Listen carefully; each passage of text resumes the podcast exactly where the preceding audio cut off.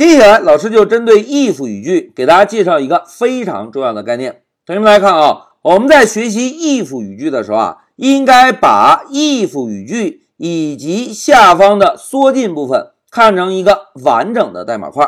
来，我们看一下哪一个是 if 语句，哪一个是下方的缩进。同学们看啊，在我们刚刚完成的演练代码中，是不是用了一个 if 来判断年龄是否满了十八岁，对吧？而下方是不是有了一个缩进之后，然后才是 print 函数可以进网吧 happy，对吧？那现在同学们看啊，我们在学习 if 语句的时候啊，应该把这个 if 语句以及下方带缩进的代码都看成一个完整的代码块。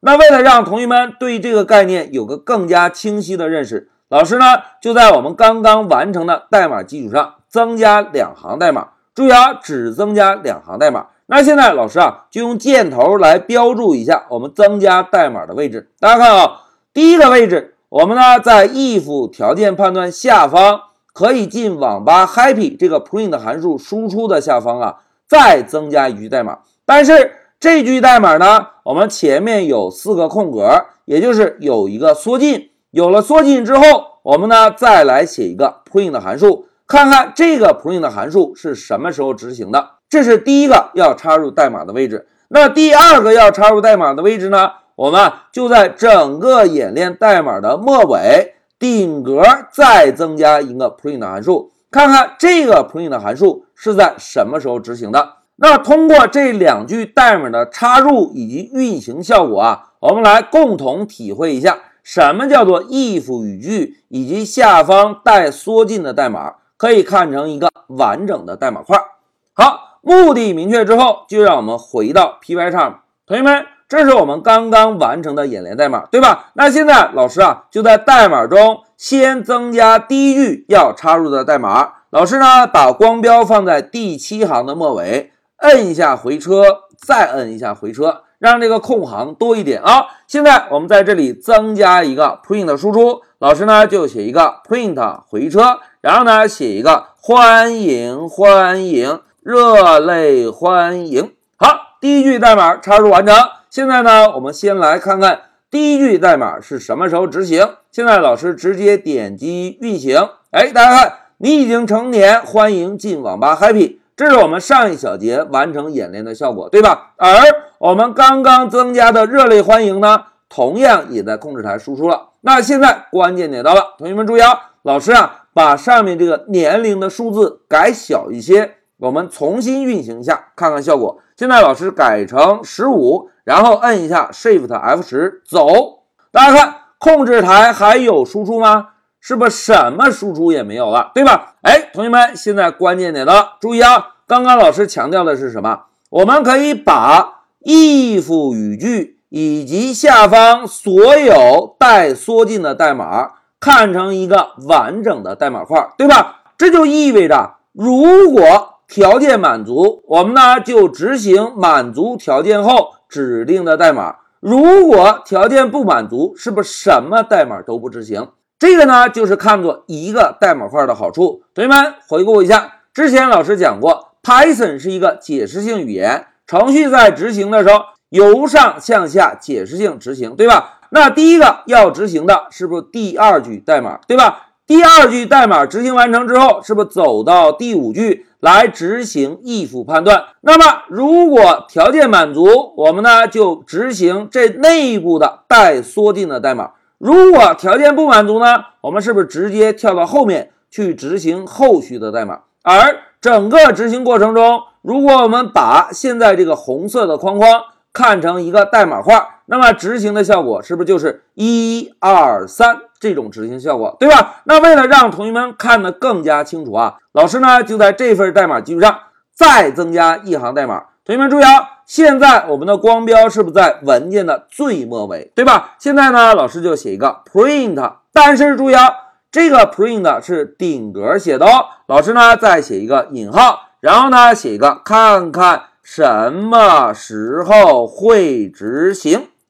写完之后，我们就直接 Shift F 十走。哎，大家看，控制台是不是输出了？看看什么时候会执行啊？如果我们把上面的十五改大一些呢？现在改成二十三，再来个 Shift F 十，走。哎，大家看，欢迎进入网吧，热烈欢迎。什么时候会执行？是不是通通会执行？对吧？那现在老师啊，再给大家画一幅图。同学们注意啊，现在老师再强调一下，我们可以把 if 语句以及下方所有的缩进。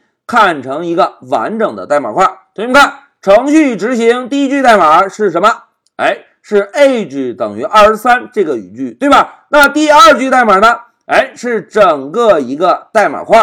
如果条件满足，就执行内部的代码；如果条件不满足呢，继续向下执行第十一句代码。哎，是不是这样？一二三，从这个角度，是不是可以把现在老师框起来的红色框框？看成一个完整的代码块，对吧？那为了验证老师的说法啊，现在老师在第二行打一个断点，我们来共同单步执行一下，看看程序执行的线索。现在老师摁一下 Shift F9，走，好，断点停在了第二行。如果我们摁 F8 呢，走，哎，断点跳到了第五行。准备开始判断 age 中保存的数值是否大于等于十八，对吧？同学们看，现在 age 中保存的值是多少？二十三，对吧？那条件成立，是不是应该执行第七句代码，对吧？来，我们再摁一下 F 八，哎，果然执行了第七行。然后我们再执行呢，执行了第九行，再执行呢，跳到了十一行，哎。这个是我们条件满足情况下执行的效果。那现在老师啊，把这个条件改小一些，改成十五岁。我们呢再摁一下 Shift F 九，好，断点来了。现在老师摁 F 八，哎，又跳到了第五行来判断条件，对吧？那现在同学们猜一猜，如果老师再按 F 八，会直接跳到第十一行代码吗？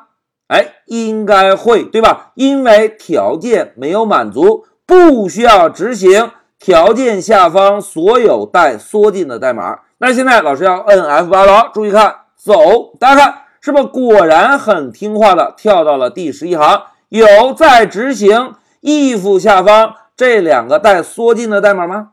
哎，并没有，对吧？那现在同学们，让我们回到笔记，在这一小节中啊，老师重点给大家介绍了一下，在学习 if 语句时非常重要的一个概念。就是可以把 if 语句以及下方的缩进部分看成是一个完整的代码块。那现在同学们再看一下上面这个配图，我们再通过流程图的方式回顾一下刚刚代码执行的线索。同学们看啊，第一句是不是给年龄的变量赋值，对吧？赋值完成之后，执行到第二句，注意啊，第二句我们把它看成一个完整的代码块。第二句是不是就是判断条件，对吧？如果条件成立呢，执行带缩进部分的代码；如果条件不成立呢，直接跳过整个代码块，执行代码块后续的代码。哎，这个就是把 if 语句以及下方带缩进的代码看成一个完整代码块的好处，因为这样来看待的话。对于我们理解 if 语句是非常有帮助的。一句话讲，条件成立，执行下方所有带缩进的代码；条件不成立呢，直接越过下方所有带缩进代码，继续向后执行顶格写的没有缩进的代码。好，讲到这里，老师啊就强调了一下，我们在开发的时候可以把 if 语句以及缩进部分看成是一个完整的代码块。现在老师就暂停一下视频。